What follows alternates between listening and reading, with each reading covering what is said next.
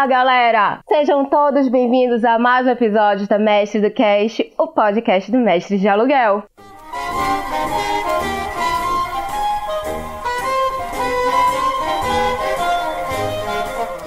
Eu sou Daisy e vim aqui hoje conversar com vocês para dizer que, enfim, saiu! Hoje vamos falar de anos 20. então, galera, mas antes de falar de anos 20, eu queria conversar com vocês e já deixar aqui meu agradecimento para vocês que participam com a gente nas redes sociais ou então mandando e-mail, mas interagindo com a gente de alguma maneira. Meu muito obrigada. A gente está sempre ligado nos comentários de vocês ou então nos e-mails que vocês estão mandando. Quem quiser mandar e-mail, pode mandar e-mail para mestresdocast.gmail.com. E uh, antes de continuar, eu queria conversar aqui com a galera que não é patrocinador. Gente, vocês não têm noção do que vocês estão perdendo. Que quem é patrocinador, quem participa com a gente como padrinho, tem direito a conteúdo exclusivo, bate-papo, sorteio. E eu não sei assim se vocês já deram uma olhada, sabe, lá no Forge Online e viram lá as coisinhas que a gente tem. Tem coisa legal. Acho que vocês deveriam repensar. Bora lá, vamos apadrinhar, vamos patrocinar. Vai ser muito legal a participação de vocês mais próximo da gente. E para quem quiser, é só passar lá no PicPay ou então no Cartaz e se tornar um padrinho, tá? E ah, eu tenho aqui um agradecimento também para fazer pro Richard, a Toca do Dragão. Meu muito obrigado pelas boas-vindas. A partir de agora nós estamos juntos, Richard. Valeu.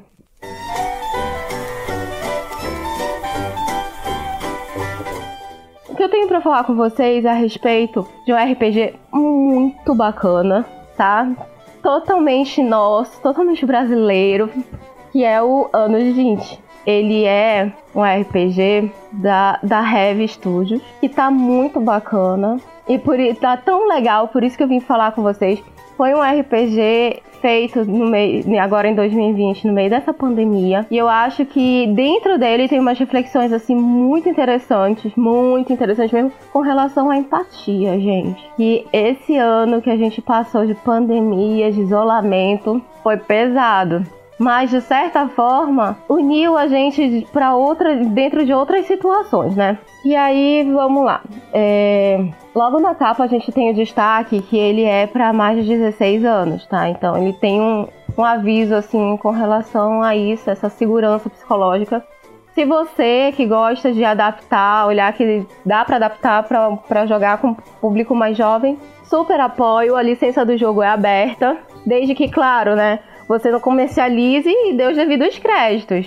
Ô, oh, gente, vamos lá contribuir também. Uh, o texto e o desenho do jogo foi feito pelo Luiz, pelo Heavy. O projeto gráfico também foi do Luiz, a capa foi da Suzy e a revisão da Jéssica. Uma observação incrível que temos assim logo de início do livro é que permite que você crie o próprio jogo, como eu falei, a partir das regras e do mecanismo do, do manual, ou seja, do livro, desde que não seja para comercializar, como eu havia conversado com vocês há pouco. Vamos lá, vamos dar os devidos créditos e vamos compartilhar. Acabar com esse negócio de querer ficar rico na costa dos outros, gente, pelo amor de Deus! Então, Anos 20, segundo os criadores, é um jogo pesado. E assim, tem gente que diz, ah, nem tanto, mas vai imergindo no jogo e você vai perceber, tem muito gatilho. Ele foi nascido nesse momento complicado no Brasil e para o mundo todo, né? Que foi a nossa querida pandemia. Já falo querida então de, de ironia, aqui, deixando bem claro que às vezes as pessoas nem entendem esse detalhe. E o jogo foi lançado em 2020 mesmo, em maio, se eu não me engano. É, segundo os criadores, o que foi idealizado para ser uma chamada assim, ao pensamento crítico para trabalhar a empatia como um exercício um pensamento melhor em meio à nossa sociedade. Logo em seguida, nós temos o agradecimento dos financiadores. E, gente, isso é uma outra coisa que eu queria falar. Financiadores, muito obrigada! Graças ao financiamento coletivo, a gente tem acesso a muito material bacana num preço bem acessível. Então, financiadores, padrinhos, patrocinadores, obrigada! Mas tá, é, vamos falar agora das regras. Uma coisa que me chamou bastante atenção foi o chamado do gravafone, onde alguém chama para uma espécie de despertar e acaba tendo uma transição, a, a, a transmissão deles acaba sendo interrompida. Claro, né, gente, que isso para mim, quando eu leio, que eu imagino os sons, as vozes, até a música, para mim isso é uma baita imersão, é incrível, porque já vai colocando a gente no clima do jogo, né? Então, mas tá, antes de falar mais, vamos falar do o que é anos 20. É uma, uma aventura isolada pela busca da revolução e da sobrevivência com um grupo específico. Esse RPG ele te coloca dentro de uma megalópole que decidiu se isolar após a Grande Guerra Mundial, a Primeira Guerra. Apesar da guerra ter acabado em 1917, a sociedade que se formou, longe da civilização comum, construiu tipo um, um oásis tá, de conhecimento científico e cultural. Pelo menos foi para a população que estava lá, né, nos primeiros passos dessa sociedade. Segundo a proposta do jogo, isso pode ser entre os anos 20 ou 40, porque aí você já está dentro da segunda geração desses criadores dessa cidade. Nesse jogo, ele parte muito de um grupo que está começando a enxergar a realidade mais definida. Diante disso, você estaria pronto para encarar o desafio de se libertar ou de começar uma revolução na cidade, para mostrar que não talvez tenha alguma coisa errada que os primeiros estão escondendo, primeiros criadores, moradores da cidade. Então, cara, nessa hora eu penso assim, meu, independência ou morte. Mas vai dependendo também de cada personagem. O despertar para cada um é diferente. Então, como todo RPG, Anos 20 é um jogo cooperativo. Ou seja, o ideal é que tenha pelo menos assim, de duas a quatro pessoas, jogadores que formarão um grupo. E além de, destes, a necessidade de ter é, alguém para conduzir a história, ou seja, o narrador, que dentro do jogo vai ser chamado de guia é interessante, né, ver formas de mestre, narrador ser tratado, deixado de lado e começar a ser tratado como um guia. Eu achei isso assim uma sacada bem legal, porque de certa forma aqueles que vão contando a história são os próprios jogadores. Dentro do jogo, o narrador é tratado como um guia. E aí a gente para pra pensar, um guia? Ah, mas é um guia, gente. De certa forma, são os jogadores e o decorrer da história que vai se contando por si só. Aqui o narrador só tem que fazer as pontuações, como de certa forma em todo jogo é.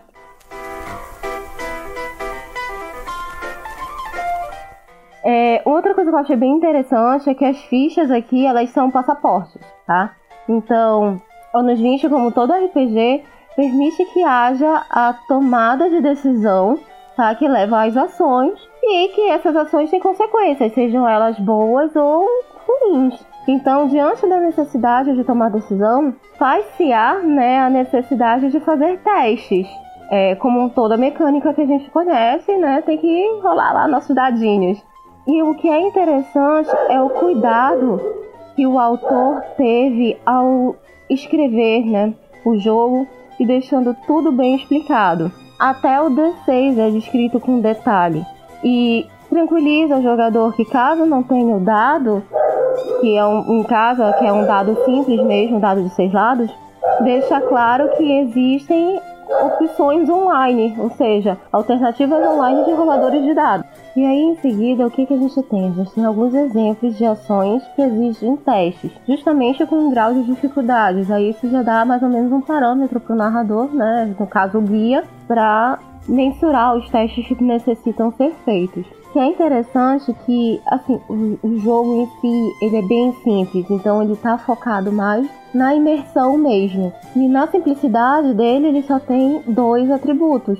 E esses atributos, eles, assim, a perda de um deles pode acarretar em um colapso, causando um problema não apenas para o jogador, mas para o grupo. E dependendo desse, do, do grau desse colapso, si pode também causar problemas para a sociedade. Ah, D, qual é ah, esses atributos? Os atributos são sanidade e vitalidade. A sanidade é o atributo mais importante para mim, na minha opinião, né, dentro do jogo, para quem vive numa sociedade isolada, né? Pense é, no quanto é importante manter a sanidade para não enlouquecer ao descobrir a verdade. Porque quem nasce dentro dessa sociedade não conhece outra verdade, vocês concordam? E aí você começa com cinco pontos de sanidade. É interessante que os insanos são considerados inimigos do governo. Então aí você já pensa duas vezes antes de dizer, ah, dane-se a sanidade. Vou sair chutando porta aí, tirando em todo mundo. Quando você perde a sanidade, gente, você perde o personagem e pode atacar o seu próprio grupo. E aí fica assim, ah, mas e aí? Como é que se perde a sanidade?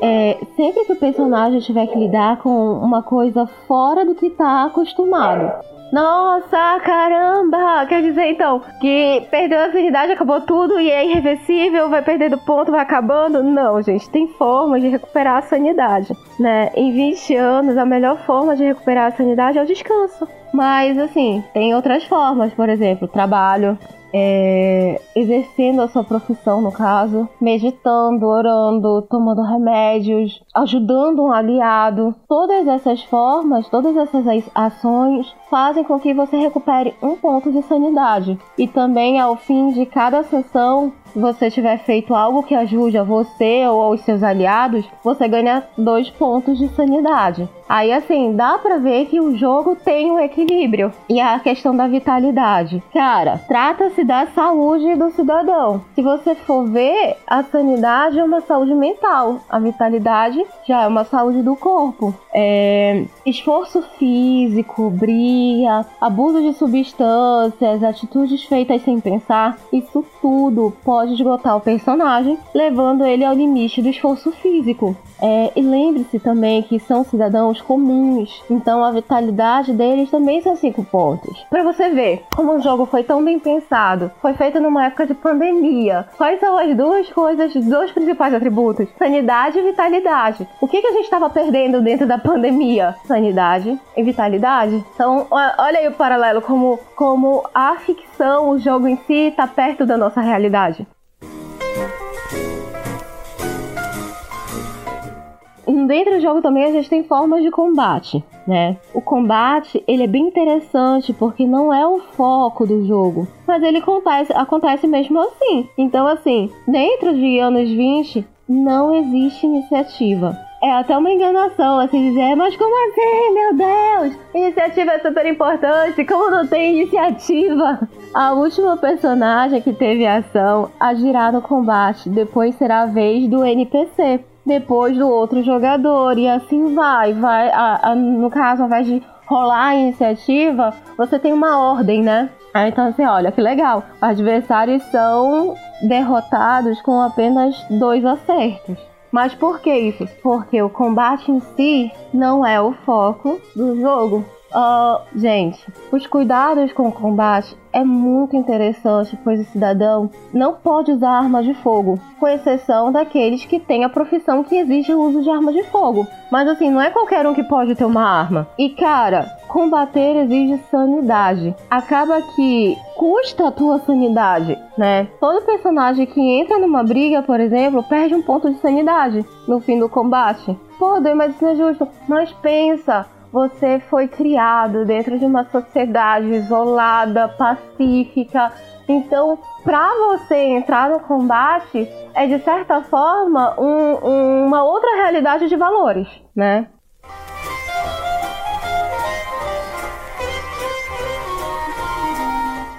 A morte. Como o personagem morre em anos 20. Quando a sanidade e a vitalidade forem completamente perdidas. E, gente, morreu, morreu. Não dá para trazer de volta o personagem. Morreu, acabou. Bom que a ficha é simples, dá para fazer rápido outra. Mas assim, dá para curar a vitalidade. Não deu para curar a sanidade? Não era só você tirar um descansozinho e beleza, recuperou um ponto de sanidade? Dá para recuperar a vitalidade também. Só que para recuperar a vitalidade, você lembra que a vitalidade ela é física, né? Então, além dos profissionais, que são alguns que podem fazer essa restauração, você pode se curar nas estações médicas, mas tem um custo. Custo a gente fala mesmo é do din-dinzinho, são 100 créditos para poder se curar completamente. Outra coisa que eu achei muito interessante é que o jogo ele faz uma distinção muito interessante entre o dia e a noite, porque o período do dia é um momento importante, que é a hora que os personagens, né, têm que se dedicar ao trabalho. Então muita coisa pode mudar dentro desse período. Mas já à noite, sabe? A noite ela fica assim, é quando o personagem tem o tempo livre para explorar ou para negociar. Então uma sugestão que o autor faz é que isso fique bem definido. Por exemplo, Tu tem uma sessão de uma hora de jogo, o tempo bom para essa experiência seria 15 minutos. A, D, mas por que isso é importante? É importante porque de noite não tem segurança nas ruas. Então os testes durante o período da noite têm acerto automático. Mas, e aí é a questão, sempre tem o mais. Mas quando você faz o teste, você perde um ponto de sanidade. Lembra lá que os sanidade só tem cinco pontos? Então tem certas coisas que você vai pensar duas vezes. Eu vou fazer, eu não vou fazer, e como é que eu vou fazer? É. Aí vai dizer, ai cara, esse jogo tá muito difícil. Não tá. Porque, por exemplo, tem alguns lugares seguros, por casas, escritórios de trabalho, eles podem ser usados para descanso e recupera automaticamente dois pontos de sanidade. No decorrer, né, do, do livro, ele vai, o autor, os autores no caso, eles vão dando recomendações. Né? Por exemplo, antes de entrar, da gente parar para conversar sobre as profissões, uma das recomendações ao guia, que seria o narrador, que vale a pena deixar algumas coisas bem claras sobre o jogo. Anos 20 é um jogo pesado. Quando entra numa sessão, é importante que se tenha noção de que podem haver o que se chama de gatilho. Dentro da utopia, é possível presenciar cenas de violência, de racismo, de indiferença, dentre muito outras. Porém, o objetivo não é glamorizar isso. É, é, é, fazer o exercício que se propõe no manual todo, que é o teste da empatia e da união para ajudar dentro das dificuldades. Por que isso é importante ressaltar? Porque, gente, existe muita gente sem noção, muita gente sem noção e que às vezes esquece, né, que o jogo é para uma diversão e fica brincando com os gatilhos dos outros, seja essa pessoa o narrador, que aqui é o guia, quanto os jogadores. Então é para prestar muita atenção que o foco né, é justamente essa sobrevivência em grupo. E aí se tem as diretrizes de boa vizinhança, que é para sentar, o que eu chamo muito de contrato social, que é para acertar os detalhes, para que a sessão ocorra bem. Todos têm que estar cientes da possibilidade.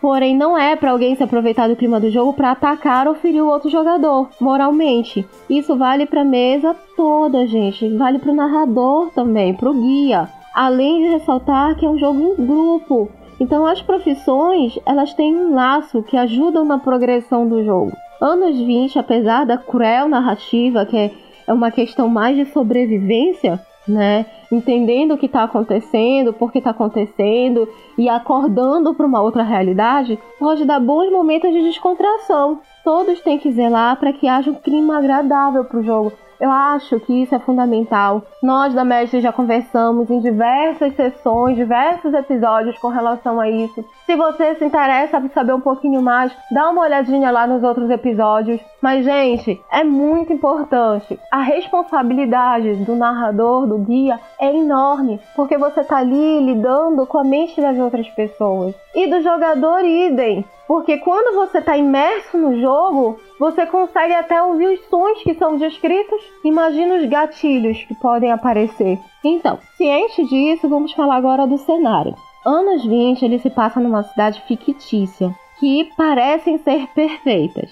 Pode ter algo em comum, pode sair com facilidade e seus defeitos vão crescendo. Pode sair é, seja pela ambição de alguém, seja pela escolha do gru de um grupo ou por parte da sociedade, está isolado do resto do mundo. Tudo parece perfeito, a ciência avança, a paz é iminente, mas é, há poucos crimes, a arte é abundante. Isso não é maravilhoso? Isso seria perfeito, né? Mas a resposta é não. Anos 20 tem uma mecânica que vai dar gatilho para o grupo de jogadores tenha o chamado para acordar dessa ilusão. Quando o jogador for começar, um dos jogadores vai fazer o teste e os resultados vão dizer qual aventura vai prosseguir. Primeiro se determina o local. É isso que eu acho bem legal, que se, eu, chamo, né? Não sei se tem outro nome, de RPG interativo, que até na construção do cenário os jogadores vão participando.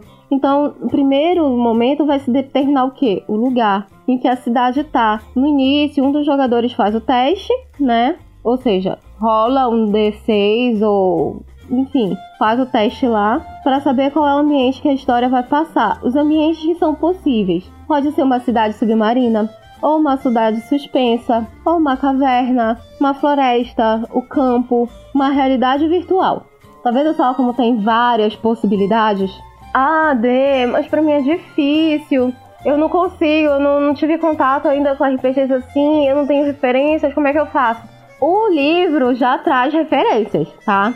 Ele faz algumas referências, por exemplo, como Metrópolis, o filme, né, de Fritz Lang, Os Espiões, ou então até mesmo o jogo Bioslock, uh, 1984, O Grande Gabeast e por aí vai. Ou seja, de certa forma, o, o, o livro em si, o jogo em si, traz todo o suporte para que você possa fazer o seu jogo começar a sua aventura.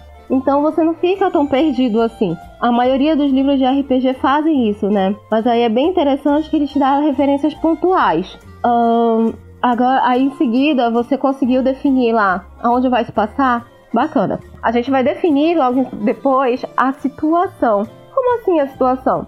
Então, vai se decidir qual é o gatilho para descoberta do grupo. Aí você chama um outro jogador ou mesmo para poder fazer um teste e ver qual vai ser, né, o, desafio que se vai trazer ao despertar. Aí os resultados possíveis, é, a comida está começando a faltar, as crianças estão sumindo, ou então começar a aparecer contrabando dentro da cidade, ou tem um número de insanos aumentando, o racismo está crescendo a níveis alarmantes, até mesmo os caminhos que são conhecidos começam a ficar bloqueados. Aí assim, vale dizer uma coisa que é muito importante: os problemas poderão acontecer. Caso seja interessante, a cada duas ou três sessões, você pode pedir para o jogador é, fazer mais um teste e acrescentar mais um problema. O guia também pode criar algo Desde que não seja arbitrário, né, gente? Vamos ter respeito sempre. Que é uma coisa que a gente também sempre fala, sempre comenta dentro da Mestres, que é importante que tenha esse respeito tanto dos narradores quanto dos jogadores. Narrador não é Deus absoluto, né? Jogador também não, então tem que sentar, tem que fazer um, uma, um acordo para que a história possa seguir sem problemas.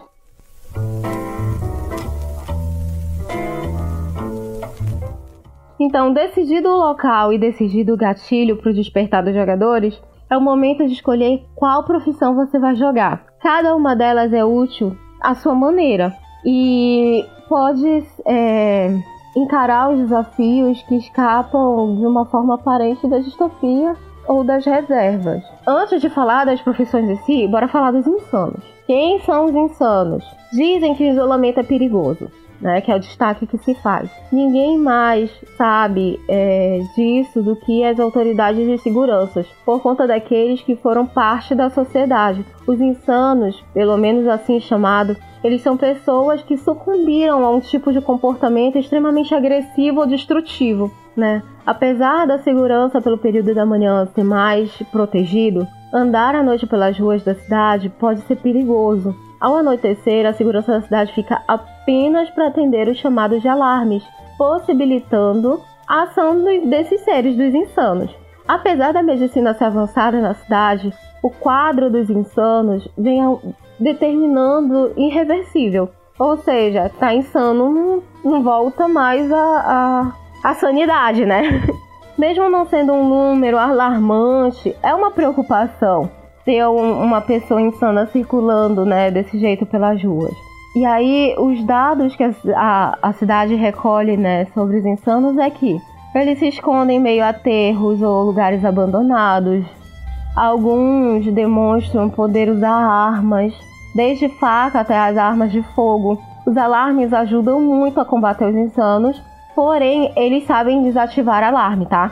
E os insanos eles odeiam barulhos altos, ficam extremamente desorientados. Uh, os telegramas são muito importantes, né?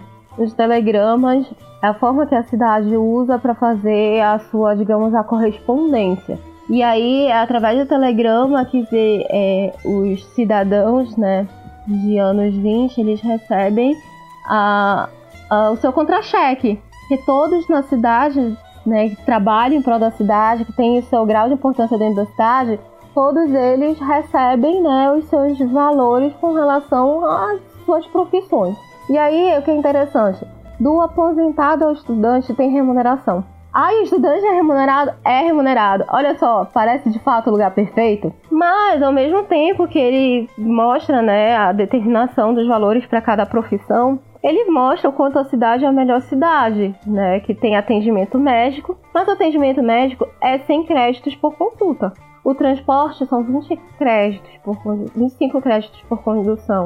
E o aluguel é 100 créditos por mês. Aí a gente vê o quanto né, sai um valor alto ao atendimento médico. O atendimento médico é o preço do aluguel. E aí, assim, uma coisa falando assim de, de comunicação que eu achei muito interessante. Aqui na nossa realidade, a gente tem os celulares, os telefones, né, os aplicativos.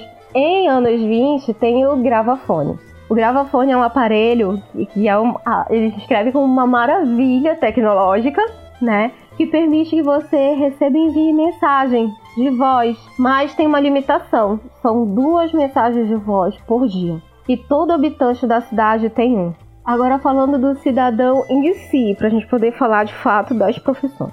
Ser um cidadão de uma cidade que lhe coloca na pele uma profissão é necessário para o funcionamento da cidade. Ou seja, todo mundo tem uma função dentro da cidade. Todo mundo tem sua importância dentro da cidade. Cada um deles tem lidado com o isolamento e os recursos limitados do seu próprio modo. Porém, sempre há algo que incomoda o personagem em anos 20, e o seu papel é lidar com isso. Você é membro de uma sociedade que preza pelo estilo, afinal, ela se fechou do mundo exterior.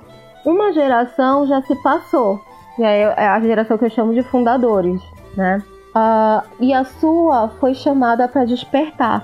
Porém, antes de ir em busca, você tinha uma vida até comum, né, para os padrões do local. Então, escolhe uma profissão, analisa bem cada, o que cada uma tem. O jogo será melhor aproveitado se você tiver, se tiverem escolhas diversas, para que o grupo consiga ficar mais próximo dos seus objetivos. Aí, começando em profissões, nós temos os aposentados. Quem são os aposentados? Os aposentados, meu ver, né, são os fundadores. Até mesmo eu uso uma citação assim: aquilo que fiz, desfrute da glória, meu filho. Então a gente já começa a entender que são pessoas mais velhas, foram os primeiros, foram os que fundaram é, a primeira geração. Os criadores da cidade agora aproveitam de tudo aquilo que construíram, ou seja, aposentaram a glória, o luxo, a ciência e todas as coisas que fazem essa utopia funcionar.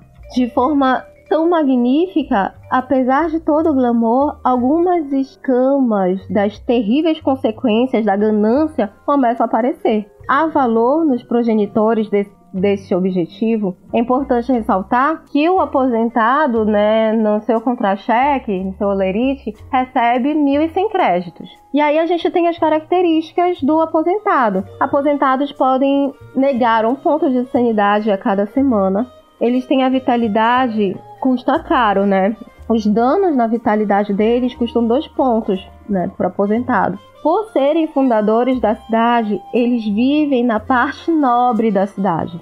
Né? E a vivência prolongada em um local que permite que o aposentado conheça por completo o setor da cidade, tanto os prédios quanto as pessoas. E assim, tem as suas características, lados bons e ruins, e tem o problema em si. Tudo que ele lutou está ruindo. Em seguida, a gente tem os artistas. A citação que eu achei incrível deles é: a arte não deve ser enclausurada. Muito bacana para quem vive isolado, né?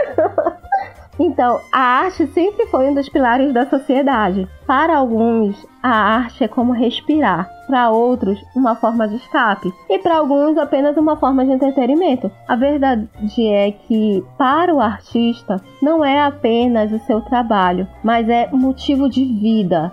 É de entristecer esse profissional saber que, para as pessoas, para o governo local, a arte tem sido dispensável.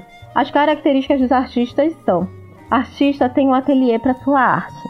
É, os artistas podem recuperar um ponto de sanidade tirando um dia para se dedicar à arte e ficando uma semana sem sua arte ele perde o ponto de sanidade para cada semana subsequente. Suas artes podem gerar contatos importantes. Quanto mais tempo produzir, mais fiel o contato. E aí qual é a, o problema do artista? As pessoas estão desacreditando da arte.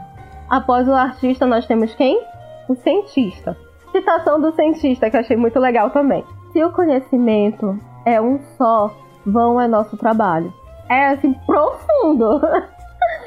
então, a ciência foi um dos pilares durante o estabelecer dessa cidade. Alguns até mesmo passavam por cima da ética, já que a fiscalização era falha. Porém, quando as coisas avançam demais, alguns tendem a monopolizar o conhecimento, Alguns se isolam e outros começam a temer que as coisas fiquem estagnadas devido à falta de incentivo. As características de cientista: cientistas podem viajar gratuitamente, sim, entre outras cidades isoladas. Os cientistas podem é, viajar gratuitamente, no caso, eles não pagam a condução. É, eles podem convencer alguém a ajudar ou aceitar o seu ponto de vista e isso vai causar um ponto de sanidade para ele. Os cientistas eles podem entrar no estado de frenesi para tentar descobrir alguma substância ou desvendar algo, porém custa um ponto de sanidade e de vitalidade. E os cientistas eles podem ficar até dois dias sem dormir por, sem penalidades. Aí qual seria o problema em si do cientista? O líder do cenário está planejando corte de custo. E anos 20 nós temos um detetive. Detetive é mesmo que polícia? Não. Se você for prestar atenção, tem até alguns conflitos. O ponto alto do detetive é a citação dele. A verdade vem à tona, eles querendo ou não. Né? Os detetives começam a trabalhar na cidade em trabalhos assim, infames. Coisa como filhos levados, esposas e maridos infiéis, sumiço de pertences importantes, entre outras coisas que passam do aval assim da polícia, coisa que geralmente a polícia não dá tanta importância. Com o tempo, apenas as pessoas mais ricas começaram a usar né, desse artifício, dificultando o trabalho. Outros, é, outro ponto-chave né, é o desafeto que eles têm com a polícia, pois a maioria considera é, os detetives uma patente inferior. As características do detetive é, é detetive podem usar pistolas, né? Detetives eles têm um distintivo para investigação, caso necessite de interrogar alguém, podem extrair informação, mas vai custar um ponto de sanidade. Esses profissionais eles têm um escritório no centro da cidade, mas devido às brigas com a polícia, ela se recusa a proteger o escritório. Qual é o, o problema sim do detetive? O centro policial está começando a enxergar os detetives como uma ameaça. E como toda cidade estruturada, existe um engenheiro, né? É importante, é fundamental que tenha engenheiro. e a situação do engenheiro é: carrego a dádiva do conhecimento pro bem e pro mal. Olha aí, interessante, né, gente? A engenharia avançada fora requisitada para a forma dessa magnífica utopia. Então, qualquer projeto que chegou a este mundo e permeia a vida da sociedade pré-colapsada, né, passou por um cálculo imenso do engenheiro. Contudo, a humanidade tratou o poder de modo muito ambíguo. Os engenheiros crescem na cidade, talvez até demais, E as características de engenheiros são: engenheiros podem descobrir o enigma automaticamente sacrificando um ponto de sanidade. Todo engenheiro tem uma calculadora científica. Perder um ponto de vitalidade, eles perdem né, um ponto de vitalidade, o profissional pode tirar um tempo para descobrir o mecanismo ou então algo desconhecido. Por causa da fama da profissão, alguns, algumas lojas tratam como prioridade. Por vezes ganham até desconto em roupas e mais bens de consumo. Então, assim, dá para perceber que a profissão de engenheiro faz com que ele seja uma classe que tenha favoritismos. E o problema dele qual é? Seu espaço de trabalho está diminuindo. E o estudante o que, que é a citação do estudante? Muito interessante que cabe perfeitamente ao estudante.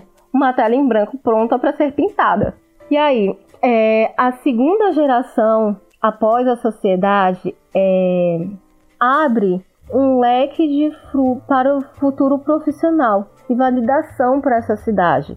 É, viver à sombra de algo tão magnífico é convidativo, mas também apavorador o que há de novo para se aprender ou o que resta para escolher em meio a essa sociedade? Fica bem limitado, né, gente? Essa tela da vida, ela tem que ser preenchida. Então tem até uma motivação.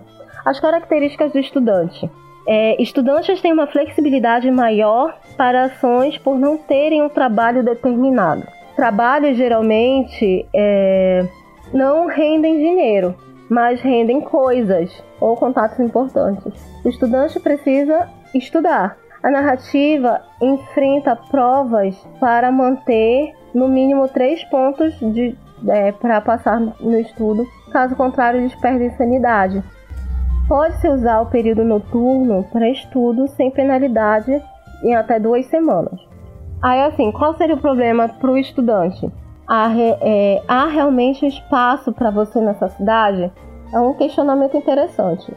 Os lojistas, né? Situação interessante. Quando o luxo se tornou desumano. Comércios sempre estiveram na sociedade e não seria diferente em anos 20. Essa maravilhosa utopia, lojas sempre aproveitam o luxo com o dinheiro em expansão sempre passaram por bons bocados. Isso até os insanos aparecerem.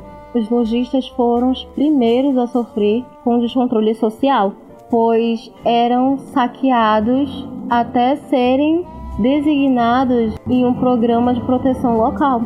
Lojistas se mantêm na parte luxuosa da cidade, tá? As suas características. O lojista tem um estabelecimento à sua escolha, tenha uma segurança à sua disposição, eles lidam automaticamente com ataques à loja, então perdem um ponto de sanidade. Lojistas têm um objeto de extrema valia em sua loja. Em situação de desespero, podem negociá-lo sem perder a sanidade. Pela pressão de se manter lojista, devem vender algo a cada semana. Caso não venda, o estresse custará um ponto de vitalidade. E aí, qual seria o problema do lojista? Os clientes estão diminuindo exponencialmente. O médico. Situação interessante, né? É, quando vidas se tornam selecionáveis. É, a medicina, ela dentro de anos 20 é um pilar da sociedade. Afinal, sempre precisa de alguém para precaver doenças que venham dizimando a população. E aí o seu problema é que assim como outras partes da ciência, a medicina também sofre com a descrença e com os valores exorbitantes que as coisas possam ser executadas para que as coisas possam ser executadas de forma plena. Característica do médico: os médicos podem recuperar a vitalidade de seus aliados, custa um ponto de sanidade. Todo médico tem cinco kits de primeiros socorros. Após a crise insana, só eles podem comprar em farmácia. Kits recuperam pontos de vitalidade. Muitas pessoas podem ajudar pelas ruas. Após três recusas, perde-se um ponto de sanidade por recusar. Ou seja, você não vai lá ajudar a pessoa, um ponto de sanidade a menos, no caso, três recusas, né? E ao ver uma doença erradicada novamente, causa um desconforto para o médico. Pode-se tentar curar ou pelo menos conter né, com um teste. Porém, a falha perde um ponto de sanidade e vitalidade. Aí, qual seria o problema em si do médico? O problema é estão sugerindo doenças erradicadas, portanto, tratamentos estão extintos. Já pensou aparecer uma doença que foi erradicada e não tem mais o tratamento para ela? É bem complicado. E aí, dentre as nossas profissões, a gente tem mais duas, que são o operário e o policial. O operário é, se questiona né, como ascender dentre o caos. Os operários foram a, a principal mão de obra durante o estabelecer da cidade, porém menos valorizado. Lembra o quanto o engenheiro é valorizado? Então, o operário não é tão valorizado assim. Uh, o trabalho árduo do início foi o que fez a estrutura principal de toda a cidade, que para que toda a cidade pudesse se desenvolver. Porém, né, o problema principal dessa classe, além das péssimas condições de trabalho, seu físico foram severamente castigados. Líderes da distopia é, por vezes, colocam alguns para viver em subúrbios. Então, a gente vê aqui é, dois paralelos, né? O engenheiro extremamente valorizado e o operário desvalorizado. As características do operário. Operários podem, é, apesar dos abusos físicos do trabalho, aguentar o desgaste. Pode negar um ponto de dano de vitalidade, porém perde um ponto de sanidade. Viagens pela cidade são mais baratas por lei para os operários, ou seja, a condução deles é mais barata. Operários podem operar ferramentas e fazer reparos sem necessidade, sem a necessidade de teste. E todos os testes né, podem desmarcar lugares exclusivos, custam um ponto de sanidade. O problema do operário: seu valor no cenário está bem baixo lhe forçando por vezes ficar longe dos outros habitantes. Aí a gente percebe, né, a questão da, da discriminação. E por fim, vamos falar do policial. A situação do policial, a justiça tem sido válida para todos, né? A segurança fora fora uma das forças principais a serem chamados para participar da utopia. Por um período, as coisas correram excepcionalmente bem, porém não demorou muito para que a justiça beneficiasse quem trouxesse vantagens à elite da cidade. Isso é, gerou medo e desconfiança por uma parte da população, principalmente a classe operária. As características do policial: polícia pode usar armas de fogo Policiais podem interrogar alguém para extrair informações, porém perde um ponto de sanidade. A profissão é de alto risco, então policiais contam com colete que nega um ponto de redução da vitalidade. Uh, policiais têm um acerto automático em combate, porém, se vistos pela sociedade e forem injustificadas, para seus superiores, eles perdem dois pontos de sanidade. Uh, o problema: a violência tem se intensificado. Em alguns casos, a moral é corrompida pelo dinheiro. Então, é, o que, que a gente pode ver dessas profissões? Cada uma delas tem a sua importância e a, cada uma delas tem o seu problema em questão, né? E o que você pode perceber, as profissões, né, que têm prestígio dentro da sociedade, elas, de certa forma, né, são mais favorecidas. E aqui não tem mais tanto prestígio assim, são as discriminadas. Só que que você vê que isso é uma das coisas, né, que causa atritos dentro da sociedade perfeita.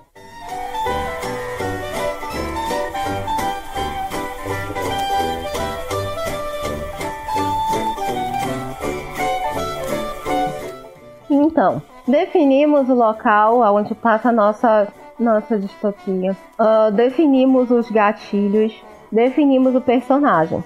Agora, como é que o que que vamos fazer? O que eu achei interessante é que ele, aqui o autor ele ele se preocupa, né, com o narrador, com o guia, né? E aí ele faz algumas pontuações direcionadas ao guia. E ele começa com guiando a aventura ele deixa bem claro, né, que para que o jogo possa correr de uma forma tranquila, é preciso que o guia, né, faça uma linha narrativa de toda a aventura. A primeira recomendação que eles dão é manter a calma.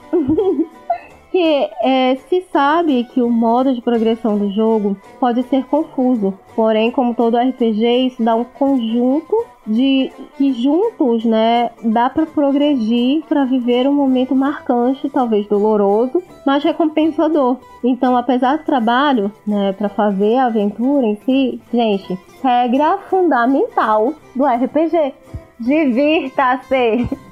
Então, apesar de todo é, esse esse lado né, trabalhoso, aproveita.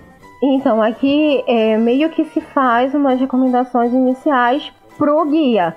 A recomendação que eles dão logo no início é buscar referência e anotar as ideias que seriam legais na página, ser, né, nas páginas mesmo no, do, do livro, fazendo uma lista de referência que são essa, uh, no no livro tem uma lista assim incrível que mostra né, essas, é, essas referências né, para para começar um clima bacana no jogo. Então você pode se usar as referências que foram citadas ou procurar outras. Organizando algumas é, para ajudar na imersão, também pode ajudar é, você trazer música, vídeo, até as, as roupas, né, dentro do padrão para colocar dentro dessa imersão. Anos 20 é um RPG bem diferente do convencional, medieval, histórico, que geralmente costum, estamos acostumados né, desde o gênero. É até um modo de observar como transformar a narrativa do dia a dia num panorama mais é, atrelado a uma possível aventura que se vai encontrar. Um outro ponto que ajuda né, a organizar as ideias é responder algumas perguntas e anotar os pontos-chave. E aí ele, ele coloca assim um, um, umas coisas interessantes, né, que enriquecem muito a narrativa. Por exemplo, é, nada foge da prefeitura, porque Anos 20 é um jogo de conflito. A progressão deve seguir com alguns questionamentos caóticos para que possa resolver junto dos jogadores, né? É importante. A mesa não é sua inimiga, não é inimiga do guia. A, a melhor forma de encarar é ser algo como um apresentador, alguém que, que apresenta os problemas para os participantes e possam descobrir todos juntos né, uma solução. Aí, como foi citado né, anteriormente, algumas perguntas podem construir esse conflito. Por exemplo, qual será o maior inimigo? Alguém ou algo? Quem está no comando? Quem são os NPCs bons e ruins? Qual é o lugar da fuga? Quais os conflitos poderão ser acrescentados? Como posso auxiliar na esperança? Por que, gente? É auxiliar na esperança. Você vê, são uma série de conflitos, uma série de problemas que se não houver uma possibilidade de resolução, né, a mesa para. Não posso resolver, o que, que eu vou fazer? Mas aí parte do guia dá essa essa, essa luzinha no fim do túnel, essa esperança, alimentar isso nos jogadores para que eles possam ir em frente. É, é possível né, que sejam conceitos assim abstratos, mas eles são de extrema ajuda para moldar as situações que para que não saiam do controle, para ajudar né, nessa, nessa construção cooperativa que é o RPG, que é o jogo em si quando a gente questiona qual será o maior inimigo, né, alguém ou algo, mesmo que o problema principal da cidade possa ser aleatório, alguns panoramas podem ser criados previamente para serem adaptados à situação. Uma pessoa megalomaníaca, um grupo fascista, uh, pessoas desesperadas, surtos insanos, escassez de remédio, comida cessou a produção. Então, use e abusa da imaginação, né? Quando a gente fala assim, quem está no comando? Quem está no comando não quer dizer criar um inimigo. A questão do comando diz respeito a quem está dirigindo a utopia. Pode ser um ótimo gancho narrativo. Pode-se imaginar algo bem simples. Quem sabe a pessoa está na liderança possa ser um poderoso aliado do grupo. Afinal, também quer ver a utopia ruir. Né? Quem são os NPCs bons e ruins? Os NPCs são os personagens que estarão nas suas mãos, na mão do guia, para ajudar, né, que as coisas fiquem mais interessantes. A parte mais interessante de anos 20 é entender que não só os jogadores estão para sofrer pela aparente distopia. Cidadãos, policiais, é, políticos, professores, jornaleiros, sorveteiros de ações, todos podem ser um gatilho narrativo para auxiliar e atrapalhar. Toda com sabedoria que dá certo. E dessa forma, o autor ele vai respondendo aquelas perguntas de forma assertiva, né, para ajudar com que o guia, o narrador, é, amplie a sua visão e consiga construir, né, o conflito, o cenário, uh, o desenrolar da, da narrativa em si. E aí, para continuar auxiliando a criação da narrativa né, do jogo, é, o autor ele faz é, uma série de listas para continuar ajudando o guia. E aí é uma coisa assim, bem interessante você sentar com os jogadores, conversar a respeito, por exemplo, é uma sociedade isolada, então qual é a, a moeda monetária? Onde os jogadores moram? A cidade ela é vegetariana? Há meios de transporte? Quais as, as profissões que se tem né, jogador, quais as profissões que os jogadores escolheram, ou seja, que se tem ali na mesa. E aí em seguida, é, para fechar essa parte de construção da cidade, a gente permanece, né, com as nossas listas, mas assim, como é, a construção inicial parece ser complicada, né, não precisa ser uma coisa solitária, não precisa ser exclusiva do narrador. Você pode sentar com os jogadores e ir determinando, né, a, sociedade, estruturando a sociedade que está sendo construída em si. E aí a gente tem mais algumas listas, né, que colaboram para que seja de fato uma sociedade. Para construir a cidade, nós temos uma prefeitura, uma delegacia, zonas habitacionais, teatro, afinal de contas, é o que faz o interferimento da cidade, praças, mercados, loja, farmácia, laboratório, escolas, universidades, hospitais, banco e farmácia. Então, em seguida, o autor ele vai pontuando questões, né, para que o, o, guia organize bem né, a sua narrativa. Por exemplo, ele sugere né, que divida o tempo em turnos, manhã, tarde e noite, né, que pela manhã os personagens vão cumprir com suas obrigações, aí à tarde é aquele momento de indignação, de mistérios, para começar as chamadas para despertar, o momento perfeito para colocar aquela pulga atrás da orelha. E a noite é o período mais delicado do jogo, como a gente já havia falado anteriormente. Pode ser um momento de descobertas, de comprovações, é, onde os jogadores. É bom dosar, assim, né? Período possível de descanso deles. E aí você vai. Você vai colocando elementos e é, dividindo, né, dentro dos períodos, é, a, aquela aquele que do quero mais, da, do, do mistério. Vai colocando as pulguinhas atrás da orelha dos jogadores, né? E, por fim, as recomendações são é, que cada situação esquente se propõe a uma pausa, afinal de contas o jogo lida com gatilhos, né?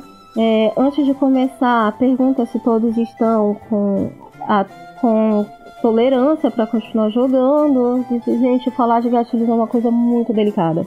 Uh, o pós-jogo sempre é bom, né? Que é um momento de pegar os feedbacks dos jogadores, tanto do, do guia para os jogadores quanto dos jogadores para o guia. Apesar né, da camada mais densa de 20 anos, o pós-jogo não necessita ter o mesmo clima que o jogo em si. Então aproveita para deixar as coisas mais leves, ou seja, gente, divirtam-se, né? É alegria, é diversão, vocês estão sobrevivendo em lugares isolados, lembrem do isolamento social da pandemia.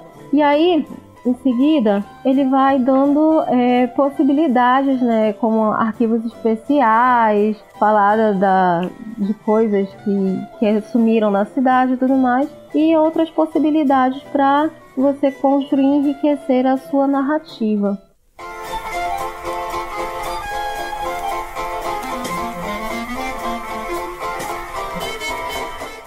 Então, gente, nós vamos ficando por aqui. Heavy Studios está de parabéns. Espero que vocês tenham gostado. Se gostou, vai lá nas nossas redes sociais, dá um ok, faz um comentário ou manda um e-mail. Se não gostou, faz isso também, porque a gente precisa de um feedback para melhorar o nosso conteúdo e adequar também nosso conteúdo àquilo que vocês querem ver, querem ouvir. Então, galera, eu sou Daisy Glaucio e vou ficando por aqui. Espero que vocês tenham gostado. Se gostarem, tem mais. Vamos procurar outros, outros RPGs e fazer outras resenhas. Vou ficando por aqui. Beijo, povo. Tchau!